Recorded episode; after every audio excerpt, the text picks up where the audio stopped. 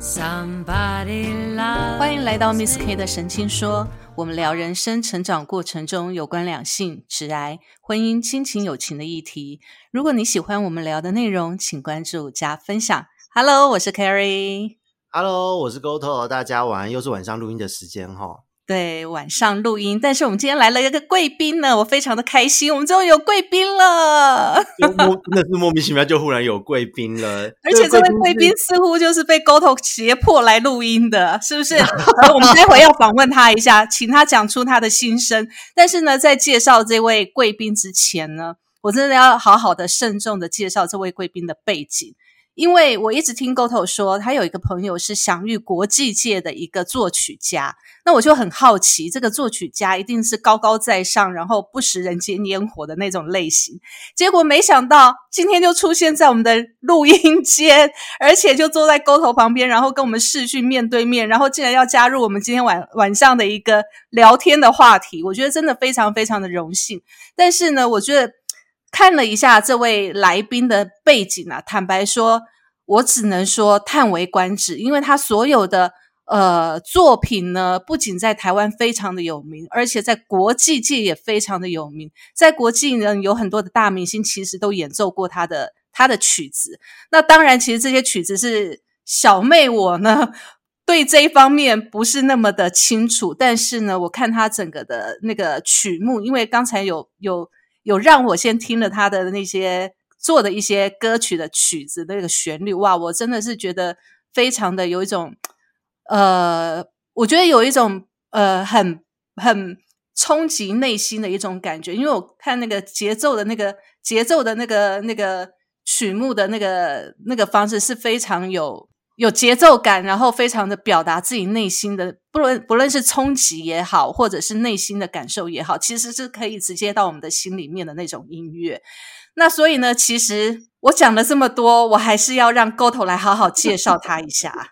没有，我其实觉得我刚刚一直在憋笑。然后呢，因为呃，其实 Kerry 在介绍的时候就是很好玩。前面其实一开始是我们在日常的开场前，我们在录之前就开视讯都开了嘛，就聊一聊这一周发生的事，简单聊一聊。我就先我是先说，哎，我的朋友在旁边，然后他就说。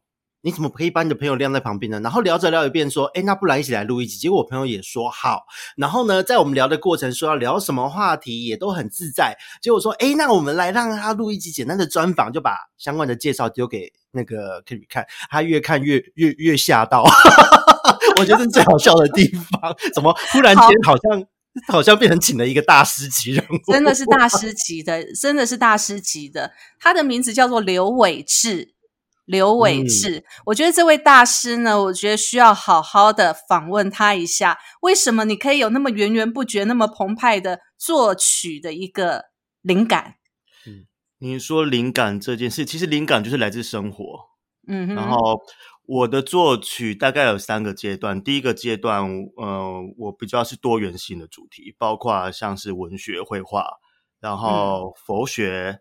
还有像是什么易经啊那些，我都可以拿来当主题。那那个时候我还是很充分的喜欢呃学习啊、阅读啊之类的，多听多看嘛。那到了第二个阶段，大概是二零一七年开始，我那个时候很关注政治跟社会议题。对，那接着到了呃。二零二二年，就是今年开始，我的议题转向到那个所谓的情欲、性爱，然后有脑内神经物质、传导物质这些东西。这个我比较好奇，嗯，怎么用音乐去表达情欲跟性爱这一块？因因为其实很多声响是很有暗示性，很很容易有联想性，比如说。啊，这这样，比如说这种声响，或者是很啊。这种很激烈的声响，你你去组合它，你可以像你听我的音乐很有冲击感，对，有一些没有那么直接表达性欲，可是有呃，我我认识一个音乐学者，他听我的音乐，他说他听起来，比如说弹琵琶，琵琶的独奏曲，他听起来就是在对琵琶做爱抚。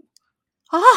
对他听起来是这样，这个形容还蛮露骨的耶。很少听到音乐家有这样的形容，哎，对他他就说，像我讲的说，我某个结构这 这，我就说我是这个痉挛的节奏，但他就说痉挛不就是高潮的另外一种形容吗？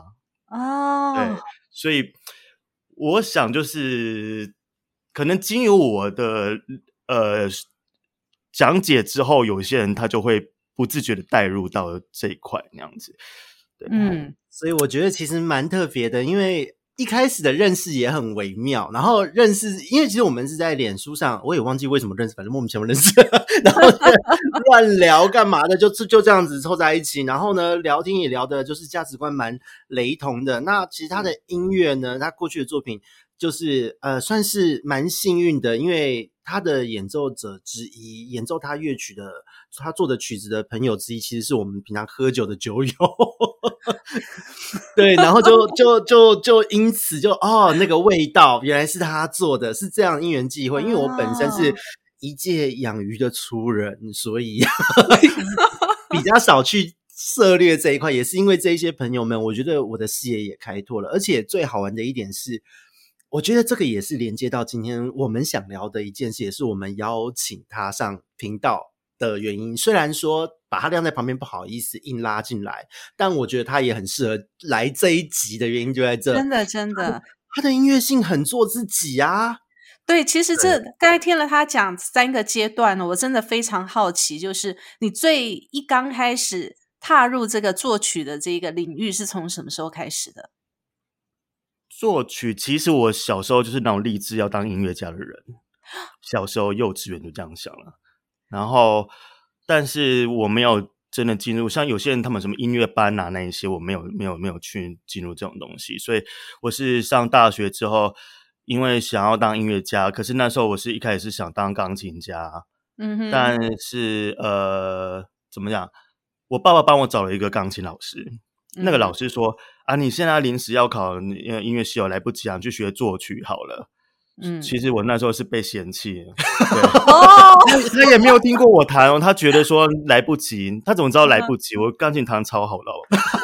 所以就，所以我好像是作曲嘛，就去作曲。你知道那时候因为考试要考主修跟副修，我的副修他们是成绩其实跟主修差不多高的哦。好，题外话嘛，那我就是选了，因为这样子算是有点是阴错阳差，开始就是考大学作曲组。不过我觉得是幸运的，就是其实作曲比较适合我。哦，你怎么知道作曲比较适合你？钢琴，然后就是演奏家，他们成名要趁早，哦就是你可能十几岁你就要成名了，你要是神童哦，不然你这辈子永远当不了大师的。钢琴界的竞争这么激烈啊！演奏家的竞争很激烈，演奏家跟体育的运动员很像，讲求要年轻，要好看，要对，要好看，对，好看很重要，要好看，嗯，要好看。为什么突然出现了一个“好看”这两个字？因为你知道，品评一个演奏家，除了他技术啊，他的内在什么精神层面，可是其实人还是很视觉性的啊。对，所以其实好不好看也会影响一些事情，年轻这些都会影响，还有爆发力，因为年轻有爆发力，体力够，对，够支持整场的演出。像那个刚刚吴桐讲到一个我们都共同的朋友演古筝的那个演奏家叫郭继木的，他就。自己坦白招来，他说他二零一九年演我的作品，他今年又要再演一次。他说他体力不如从前了。我们现在是在帮他做宣传，还是在吐槽他？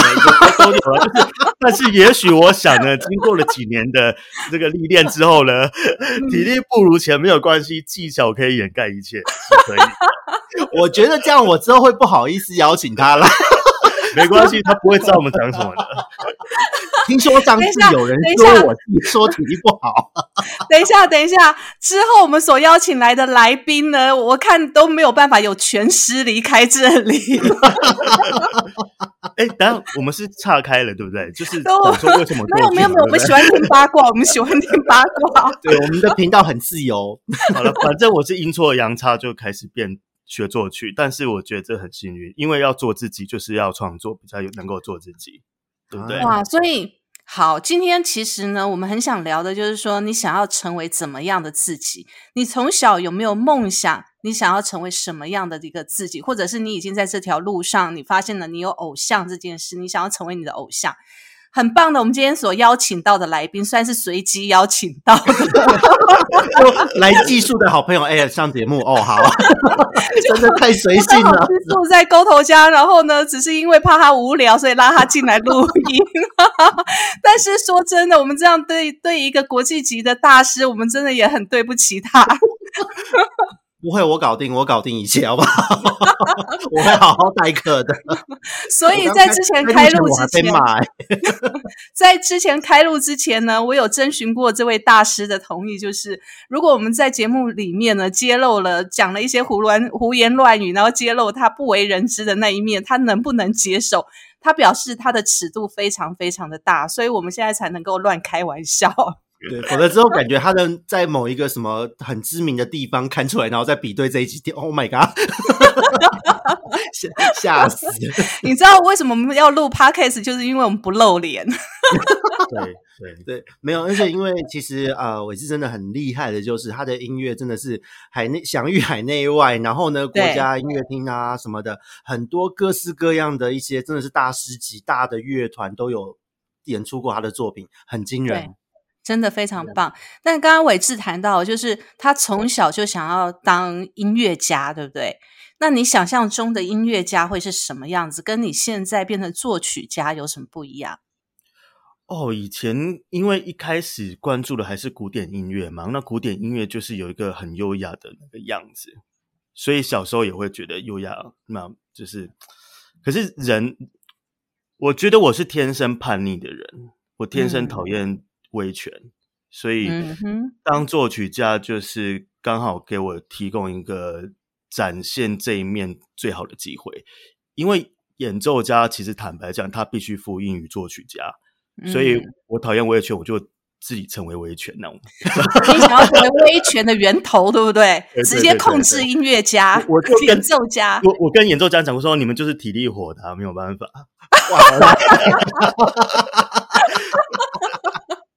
所以就是那个要反威权，很简单，自己成为威权，然后霸凌他们。我觉得这个是非常棒的一个想法。哎，你不想被控制，你就要成为控制别人的那个人，而且你要让自己有能力去控制别人，这才是真的厉害。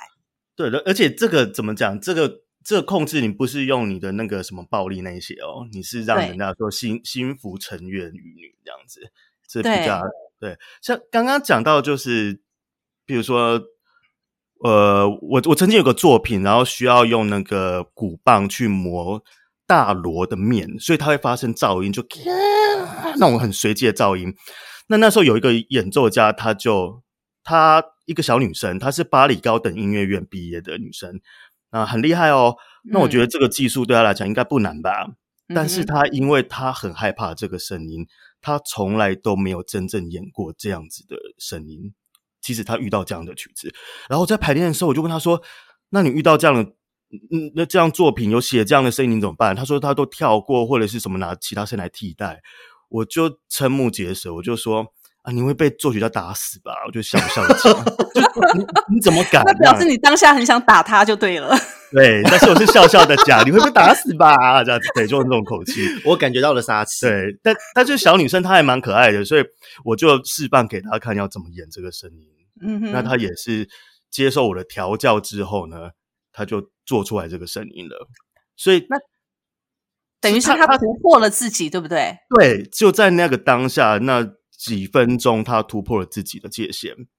那你我们我讲说想要做什么样的自己？他原本他想象中的自己是怎么样自己？可是其实不一定是这样子。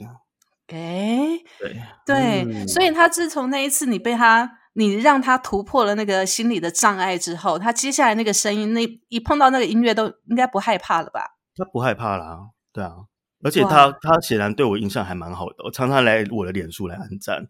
我原本以为他会讨厌我，结果没有。他一定不知道你当下其实是很想打他的。对，是，对，但是就是人就是我们为了工作，你就也不要太做自己嘛，就是。因为我们目的是要让大家能够呃完成事情，嗯，那我发现这也蛮重要的。对，其实我觉得，我觉得刚刚我也是讲一件事情，就是其实人有很多自己不知道的那一面，然后如果旁人点出来那一面，其实有时候是会很害怕的，而且可能不敢面对自己有那一面。但是如果真的去突破了，你会发现世界无限宽广，你什么都可以了。对，这这个东西有时候蛮难拿捏的，因为我们有时候会怕自己，就是说，呃，怎么讲，太在意别人的眼光，嗯，所以就被拘束了，反而被拘束。可是有时候会被自己拘束。对，那到底是什么样的情况下是最自在的？是对自己怎么讲是最有意义的？这个有时候要时间去去磨练才会知道。没错啊。你旁边这一位沟头蠢蠢欲动，因为其实我觉得像沟头，我在沟头的身上也看到很多这种突破的框架。坦白说，应该是说，就是因为不想被框架框住，才会出来，就是这么的做自己啦。我觉得很好玩是，呃，在录这一集的就 Carry 我，然后伟志，嗯。我觉得我们三个都还蛮突破框架做自己的人呢、我坦白说，因为呃，如果说只是一个安于世、安于现况的人，就觉得哦，就活在这个框框就好的人，第一个不可能出来创业，不可能出来做作曲家，因为作曲家如果没有做自己的能力，等于就是没有灵魂嘛。对，那对于我自己来讲，因为我想要为这个我喜欢的产业做点什么，那我的个性又是也蛮反骨的。嗯，你要我往东，你一直讲，我就偏要往西。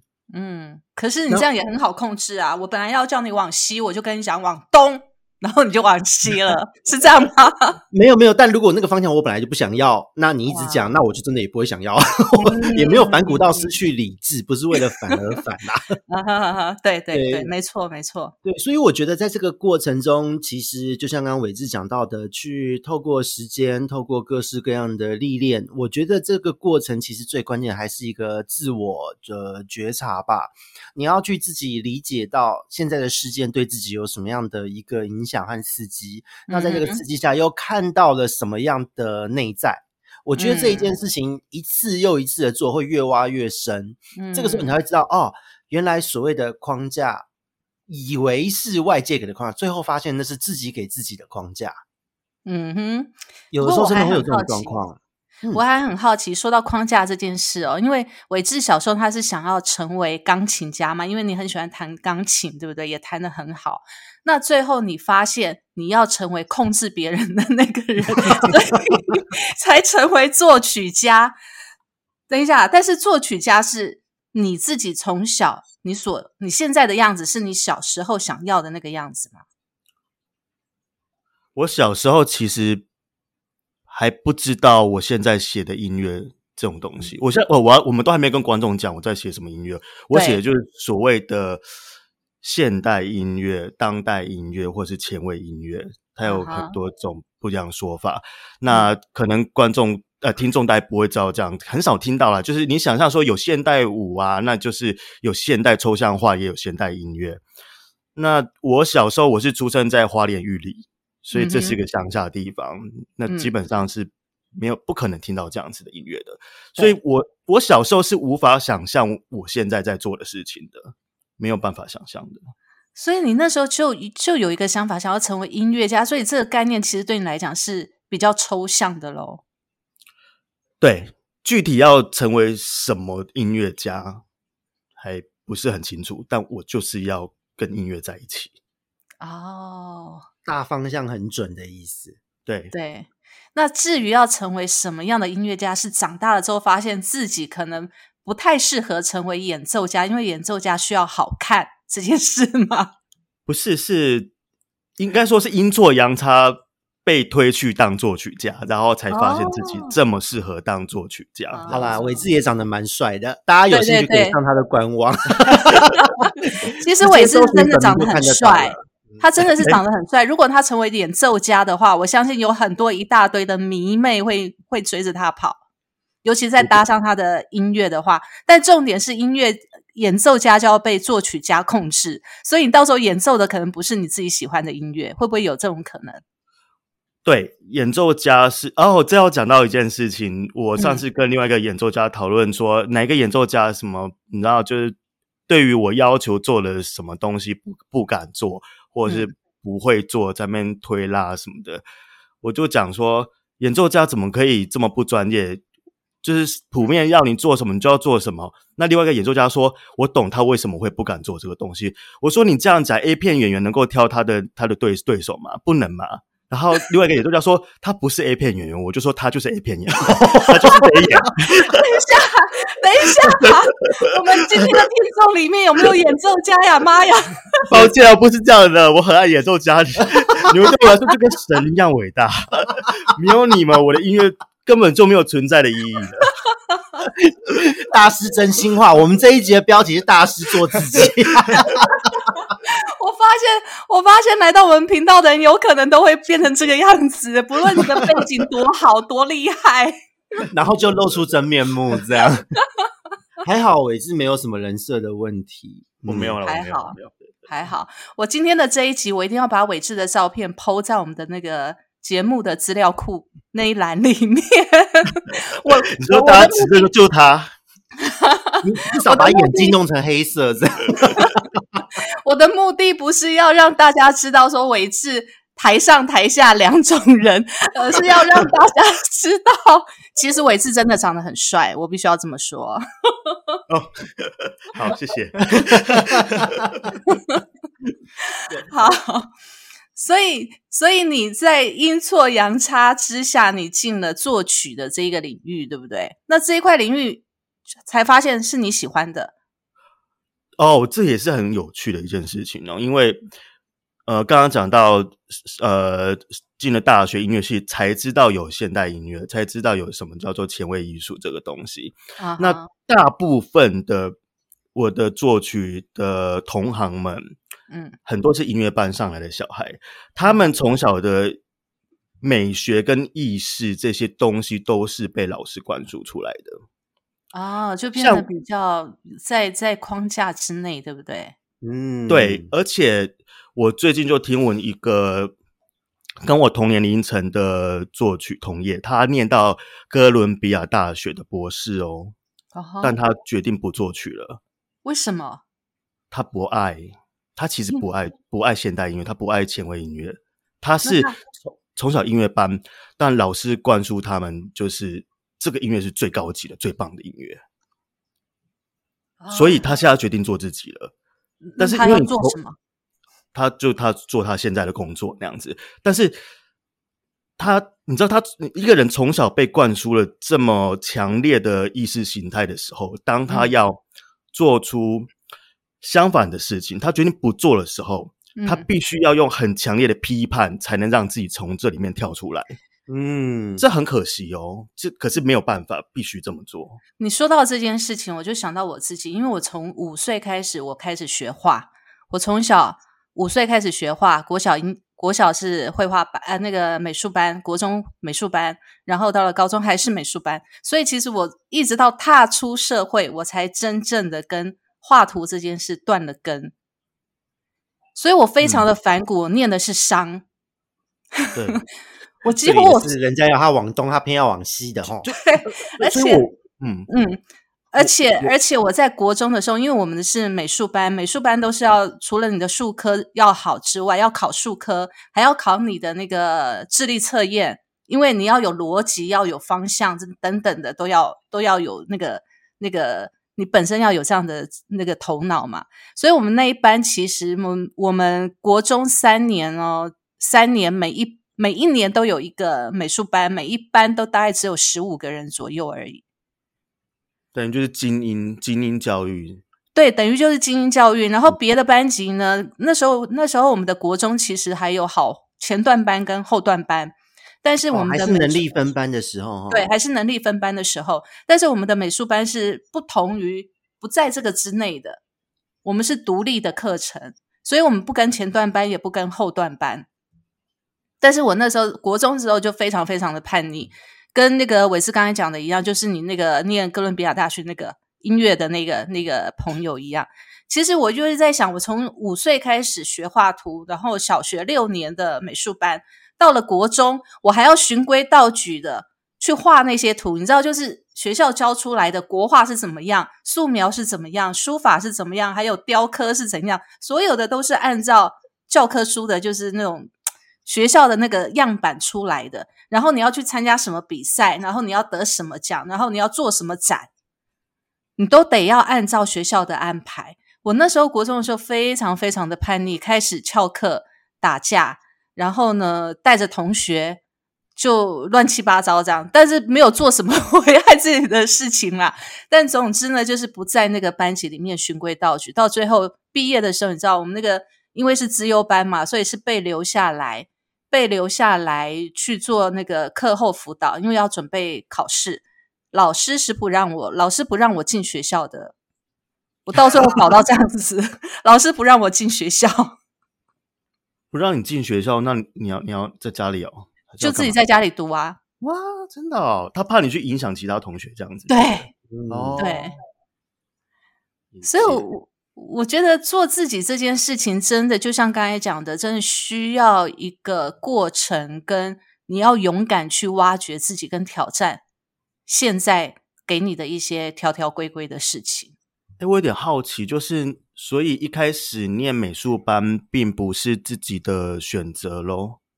呃，我不知道是不是自己的选择，因为我从小大概也有那么一点天分吧，就喜欢就喜欢随便乱乱画啊。然后当然我的字写的也很漂亮，我书法写的非常好，所以我国画也画的非常好。我曾经是在国外得奖，所以我小时候得奖的奖杯跟那个奖状是一大叠的。哎，所以其实是反而这个体制。扼杀了一个可能的艺术家，也许，也许是 忽然间突破盲点的一个讨论。我活到这个年纪，突然觉得我有可能是潜在的世界级的画家，很有可能啊。因为，譬如说，假如你的父母亲要求你读的是医学系，搞不好就会觉得说，我不要念医学系了，我要当画家，也有可能发生这发生这种事情。就是我我我觉得。这个很吊诡，什么叫自己？其实我们自己这件事情，其实常常是跟外界环境，还有你的经历，它有浮动性的。我们我们对自己的认识也是这样子，所以我觉得我很幸运，我是乡下的小孩，然后我不是音乐班的小孩，嗯，不然我觉得我可能也会被磨到对音乐没有热情。很对，就像我念美术班出来的一样，其实我对美术其实到底喜不喜欢我不知道，但是毕了业之后，其实我有天生的对。颜色对对美感，我有我自己的的要求跟品味，这个是没有办法磨灭的啦。对，嗯，反走过必留下痕迹啊！而且，其实我觉得哦。两位都是 真的是得奖无数，我忽然觉得我好弱，今天我非常的渺小。得奖无数啊！你怎么这样讲？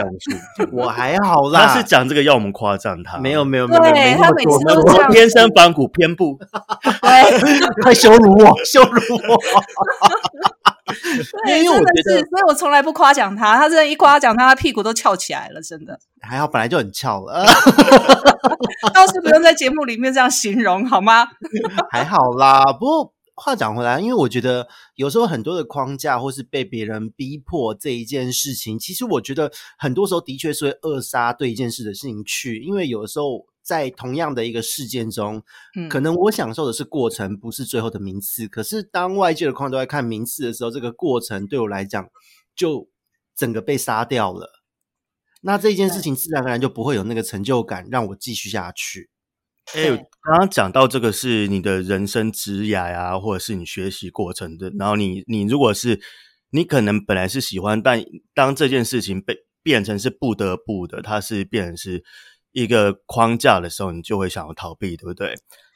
感情也是这样子，对，是不是？哎，例如说，一个人他本来他想做什么事，可是一旦是对方是做出说你必须做这样子，他把你变成是你的每日常工作的时候，你就会不想做了。因为人就是这样，因为人有渴望自由的灵魂，没错。所以当他变成一个自号的时候，字库的时候，你就会觉得说。那我一定要做吗？我非得做不可吗？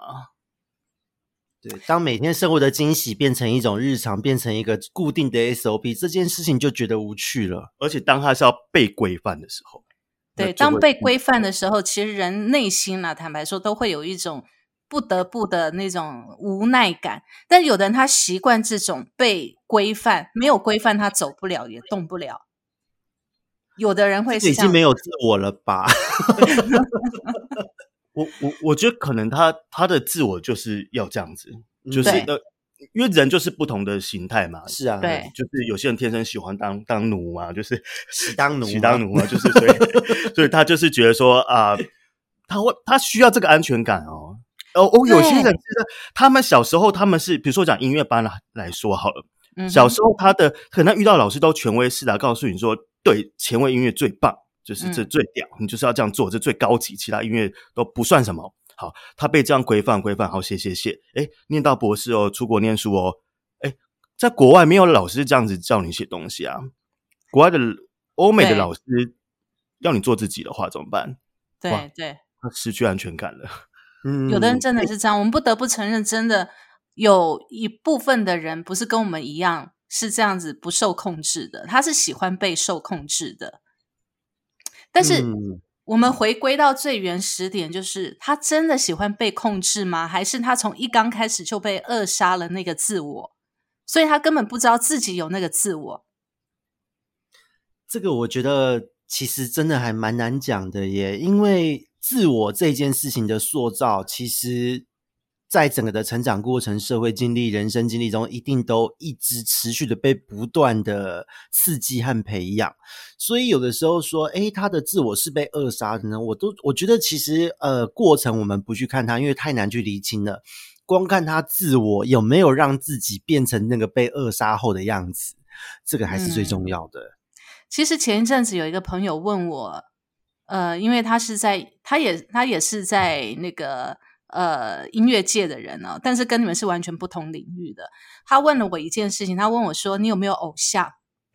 哎，这个问题我认真想了一想，我从小到大没有偶像、哎，你们有吗？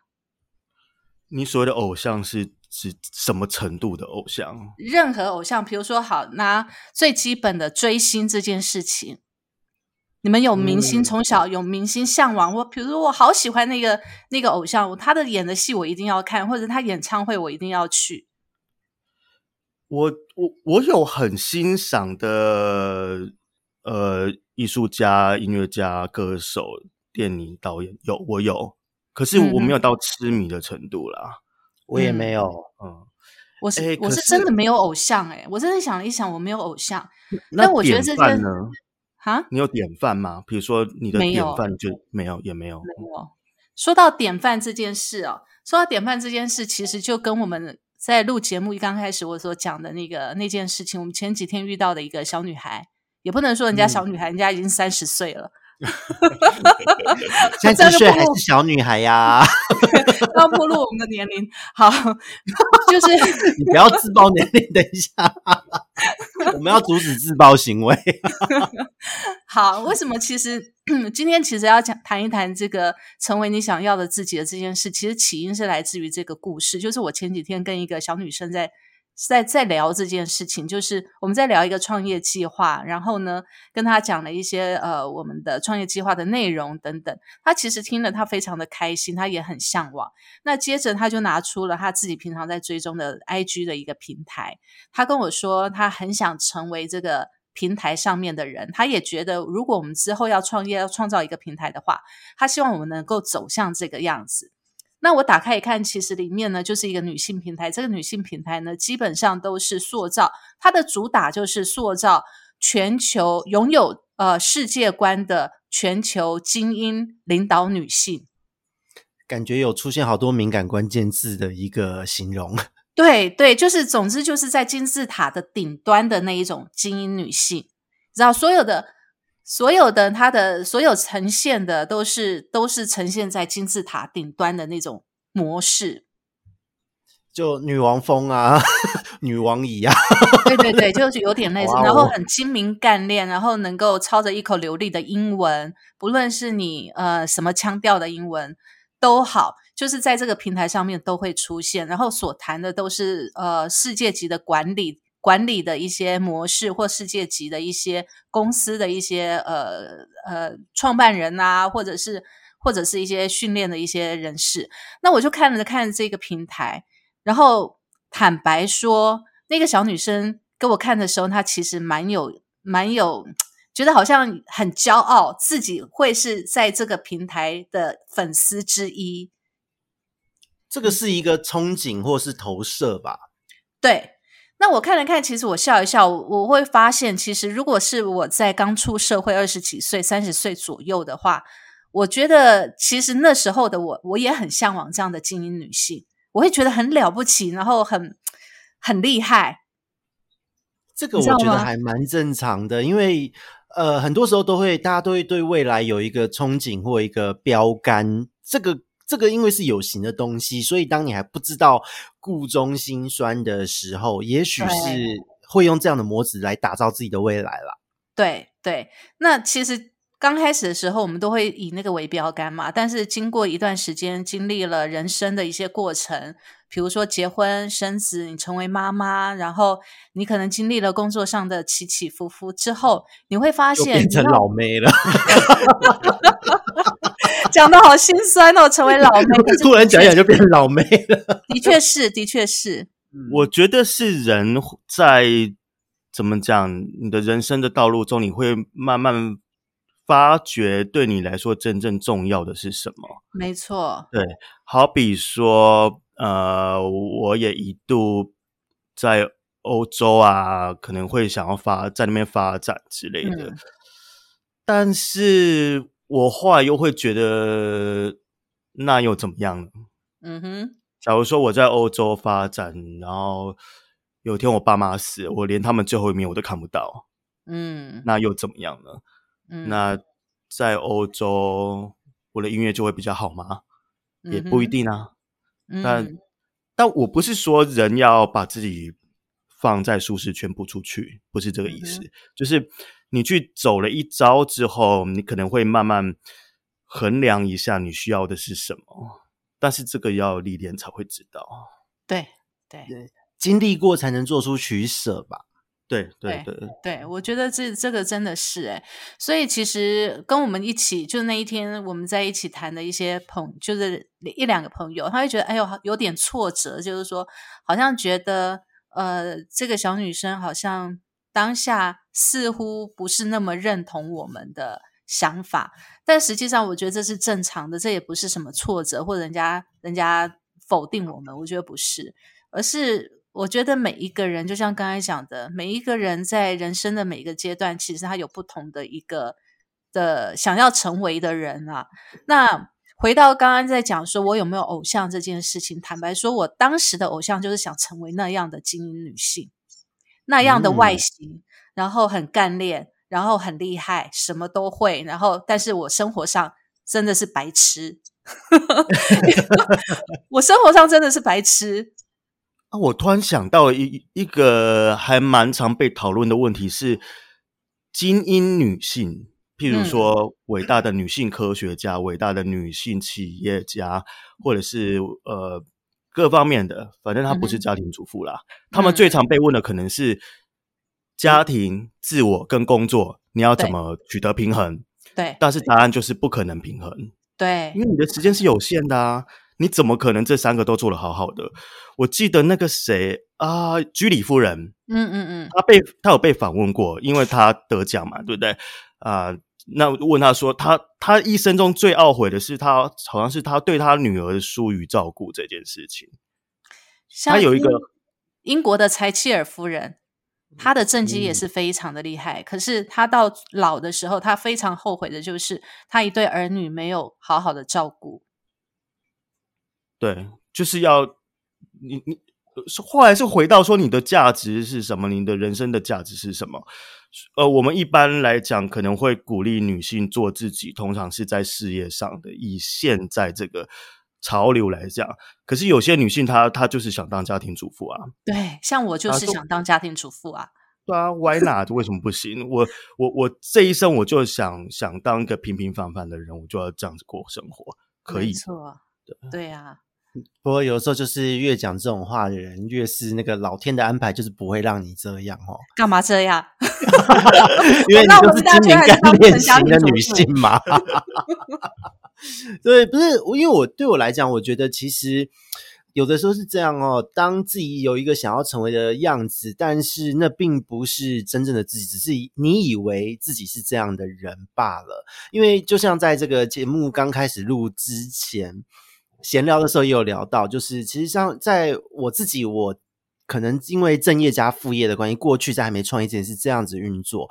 那什么样的的企业主，其实大概都自己看过一轮之后，就觉得有的时候打扮的西装笔挺，或是开名车什么的，我都觉得对我来讲，好好多余哦。我有时候会这样子想，因为当今天呃。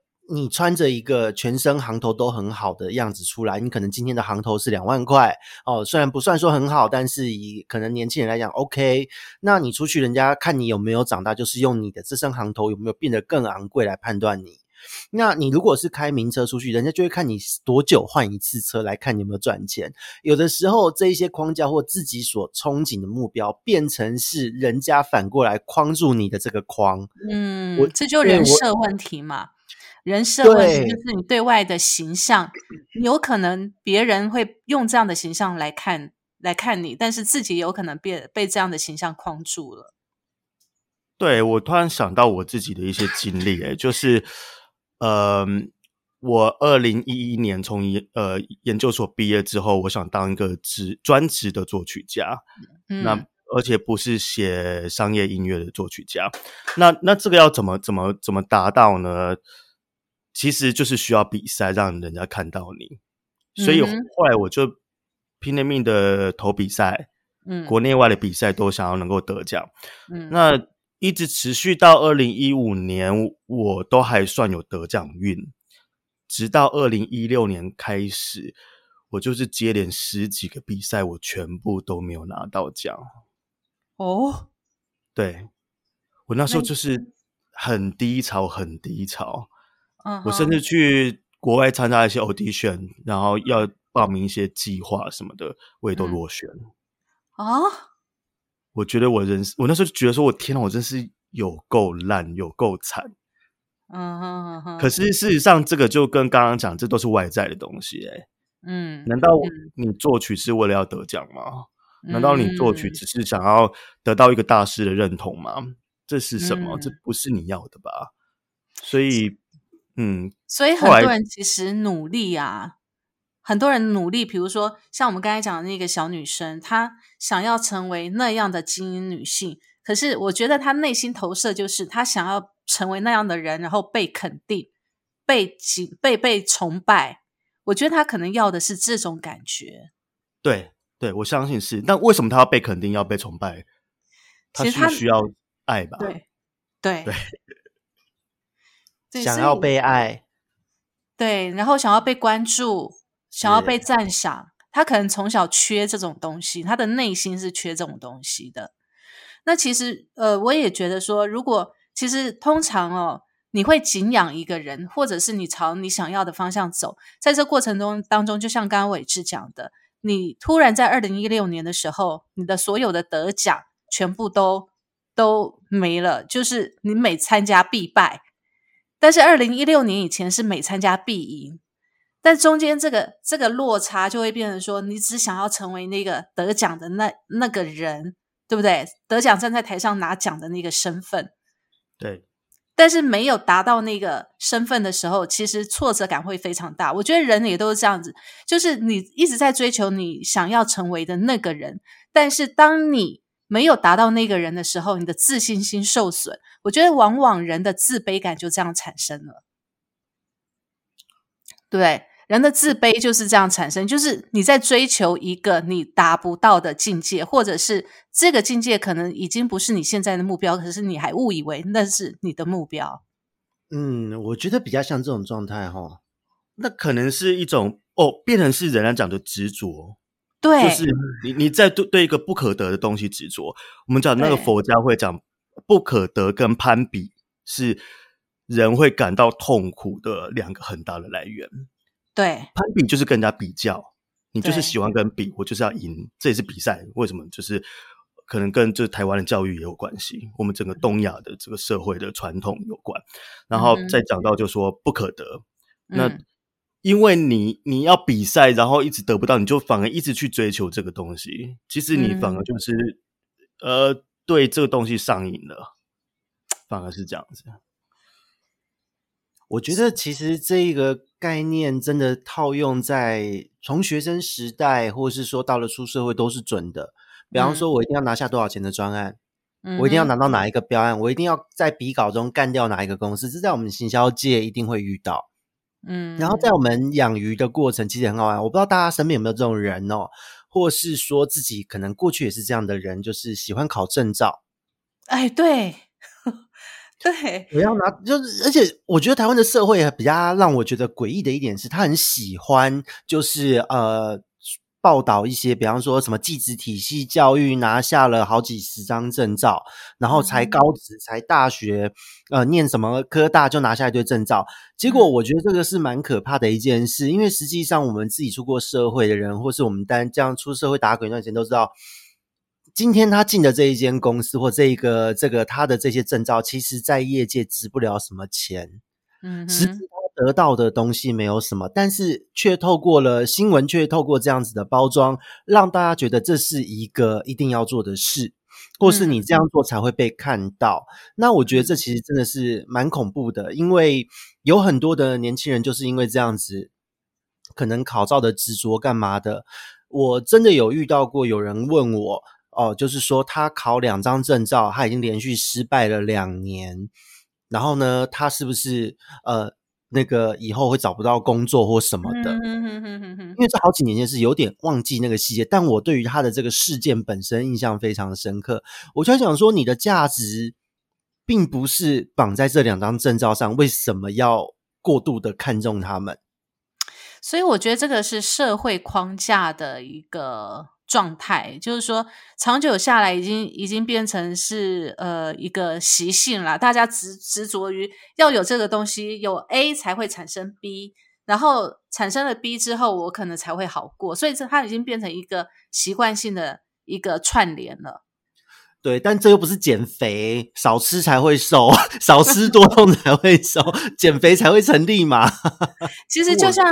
就像之前从长久以来，每次在找工作的时候，其实你会看很多。第一个就是学历，先规定学历一定要大专大学，一定要什么硕士。可是你真的念硕士出来，你真的会做这些事吗？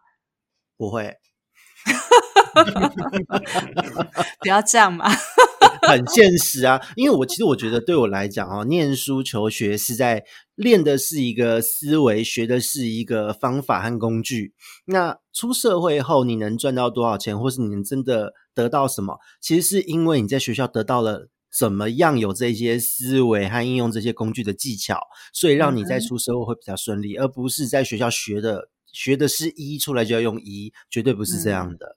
嗯嗯，刚刚伟志要讲什么呢？我刚刚讲到，就说证照啊，还有像是比赛名次，嗯哼，嗯，我是突然间想到，就是说这些东西不是在看本质，不是在看真正的你，可是真正的你又要花时间才能了解，嗯，那我们这个我们社会大家也没有那么多时间去了解一个人到底厉不厉害嘛，那只好就是看你的那些抬头到底到底是什么东西，这个记录到底有什么。这个就像交友软体一样嘛，我先把我的条件先亮出来，然后你先用这些条件来筛选我。可是说真的啦，要真正知道这个人可不可以相处，真的还是要认识了，花时间下去，才你会才你才知道这个人可不可以相处。结果到后来，很多都会发现你的那些那些背景啊、身份啊，根本就只是一个文字叙述而已，它并不会化成实际的人格。或者是你内在的思维，对，但是没有十八公分，我是不会要的哦。没有一百八十，我也不会要，好吗？哎，你很挑哎，他就是会说那个没有一百八就是残废的人，真的吗？我所以在他眼中就是会被鄙视，我会被鄙视的眼神看待，他要去只能去荷兰住了。荷兰荷兰都一百八以上吗？荷兰的人都超高的啊！荷兰是全世界人最高的国家，男女都超高的。对对对，我有听说，我有听说，但是太高也很可怕。不会不会不会不会可怕。哎呦，这么说感觉上可以小鸟依人，然后如鱼得水在那边。亚洲女人在欧洲是很吃香的。哇，那沟头去很好。对，勾豆就是小鸟小鸟依人，可能被嫌又矮又胖，被踢倒在旁边吧。没有你在那边可能会被当觉，哎，这小朋友来干嘛？哎，好像有可能哦。以我的身高来讲的话，嗯，我比他还矮耶，其实真的吗？对啊，我比他真的，天啊！你是跟两个哈比人聊天，你知道吗？不会，你的气场赢啊！你哎，国际大师。哎，不过真的有看过伟志的专访，那个一出场的气势是真的就是不一样。对啊，其实其实是啊，因为我觉得每一个人说真的啦，我觉得过去所有的成长过过程的熏陶，还是会内化成为自己内在的一个气质跟跟想法。我觉得这个都是没有办法去避免，不论我们现在讲讲了多多多呃五四三啊，多那个的话，但是我觉得至少说真的，我刚才有有修饰了一下哈。很想讲真心话，对，但是我觉得每一个人成长背景还是会累积成为我们每一个人的文化底蕴，这个是没有办法磨灭的。赞成，赞成。嗯，所以你尽管疯狂做自己，我相信还是能够疯狂出你自己的质感。其实就像刚刚就是 Kiri 在开场介绍维志的时候讲到，他的音乐才听一下下几秒钟，瞬间那个震撼到你灵魂的 feel 就都出来了。对对，那个穿透力真的很强哎！我真的很建议我们的听众朋友去听伟志的音乐，我们也会把他的音乐放在我们的资料栏里面，去点进去看，点进去听，你就会知道他的音乐真的是非常震撼。我才听多久啊？不到三分钟，不到五分钟而已。而且他还不是演奏家，他是作曲家，是演奏家做演奏他的曲子。A 片演员吗？啊，对不起，对不起。你说伟志是 A 片导演就对了。哎，不过说到这边，就是我还蛮好奇的，就是难得有嘉宾，我们自入一下，伟志可以介绍一下你下一场演出吗？让你打个广告。哦，对对，我有一个。比较偏小型的呃音乐会，在台大的雅颂坊是十一月二十五号。那大家可以，我们待会会会有连接嘛？是不是在这个节目下面？对，大家可以去看一下。那这个音乐会除了我以外，还有另外两位台湾跟我跟我同时代的作曲家的作品。哇，嗯，我觉得蛮不错的，可以大概知道一下。台湾的当代艺术音乐，在我们这个一九八零年代左右的作曲家，我们写出来反映的是什么？这蛮有趣的。有反映到性这件事吗？你是说，你现在现阶段做的是性吗？对，但是在那个十一月二十五号这场音乐会听到的，我的主题是讲政治跟社会议题，可是其实听起来还。蛮有新意味的，我觉得。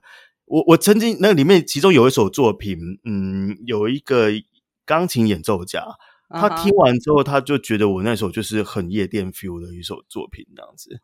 对，那也有人说是听起来很工业风。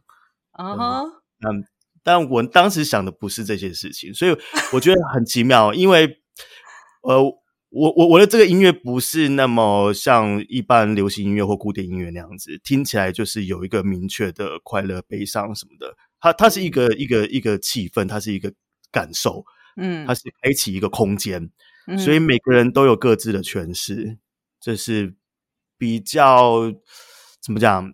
嗯，比较抽象的，比较有更多可能的，嗯。对，我觉得这个真的是很很很赞的一个介绍诶，因为其实真的光是上他的频道听他的音乐就会吓到了。嗯，现场听会更有趣了。对对，所以感受到那个音乐冲击你这样子。我觉得现场听一一定更冲击，因为我刚刚光从线上听，我就觉得哇，那个震撼到我心里面，真的是那那个冲击感真的非常大。所以十一月二十五号要揪团一下吗？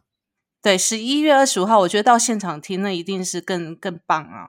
整个现场临场的感觉一定是更棒到时。候大家可以现场相见欢这样子，不然而且本场就是在外面摆小摊这样子。你可以先听说，有烤香肠啊、十八辣这样子吗？哎、人家这么现代风的、那么国际级的音乐家，被你讲成这个样子，没有我说我们，我说我们，他在里面他聊很专业在外里面摆摊呐、对对对，我们两个在外面。不过我真的，我我觉得真的觉得，如果有有时间的话，十一月二十五号是早是中午还是晚上？呃，晚上呃，音乐会应该是七点半开始，但是我们好像是前面有十五分钟的导聆那样子。嗯，导聆的是我本人会在上面导聆，哇跟另外几位作曲家一起，哇大家可以知道听我们讲一下我们的作品啊之类的。哇，好棒哦！我当天也会去诶、因为我觉得这样的音乐是很值得现场去被冲击一下的。它跟嗯看一般的那种流行音乐演唱会，什么是完全不同的氛围。呃，在看这些演唱会等等的，很多时候是在看一个灯光舞台效果。嗯但是我觉得看就是古典音乐，或是像这样现代音乐等等等，感受那个现场的氛围，那真的只能说是震撼到灵魂的这种感觉。对，这个所以出来11月真的是完全不同的 feel。是的，是的。所以十一月二十五号礼拜五晚上的七点在哪里？台大。在台大的雅颂坊，OK，好。所以那天晚上七点有时间的朋友，或者是呃，你真的很想要看一下伟志的音乐到底可以怎么震撼你，然后怎么同本来主题是政治，但是听起来怎么会有性的感觉的朋友们，真的一定要到现场去聆听这件这个这一场盛会，而且这个音乐会，我觉得相信你应该会冲击到你自己的内心。如果有听过我们这一集的，然后听过伟志伟志的的从小想要成为的那个人，结果呢，可能误入歧途到了作曲的这一块，然后 但是控制了音乐家、演奏家。我们可以在台上看他怎么去控制这些演奏家。对，我 我觉得他在台上的表现跟今天专访的讲话的台风会不太一样。我在想，光想这个画面都觉得很棒。OK，好，所以今天呢，其实我们真的很开心哦，就是这样随机的、突然的加入了伟志，但是我觉得很棒，就是带给我们很多很多新的话题，还有新的想法。那谢谢伟志今天来跟我们聊，成为你想要成为的自己。谢谢，谢谢伟志，谢谢你，谢谢。你答应我奇怪的转头邀约。不来讲话，我也不知道干嘛了。对啊，所以你 看，Sorry Sorry，不好意思让大师等待。对你让你把大师晾在旁边，这样不是一个办法，也不礼貌，实在不礼貌。所以以后呢，多多来我们的节目。我觉得还有很多的话题，比如说，呃，你怎么从政治的曲风去走到性的这一块？我觉得也很好奇你这个心境的转变，怎么去呈现，好吧？下次有机会你多来沟头家去住宿，然后我们就把你拉进来录音。诶他下个先说他下个礼拜还要来，我们再 cue 他好不好？哦，OK，对，因为他排列蛮多的。不过我其实我我自己很有兴趣的一是他在嗯诠释就是一些像易经啊等等这一块啊禅学的东西，透过现代音乐来诠释。这个其实我觉得，因为我我有一次就是啊、呃在跟他聊天的时候，他有放他那一段的演奏，嗯类似的这一些东西，还有国外的人怎么做的，嗯我觉得开启了新的世界，很有哇趣。这个我真的很推。这个我真的也很好奇，所以其实我觉得从伟志这一边呢，还有好多好多我们想要了解的话题，跟你的你本人，欢迎以后多来我们的的节目，欢迎。好好，没问题。谢谢谢谢，OK，那我们今天 Miss K 的神经说就到这边告一个段落了。我们下一阶段要讲些什么呢？Miss K 的神经说，我们下期见喽，拜拜。拜拜。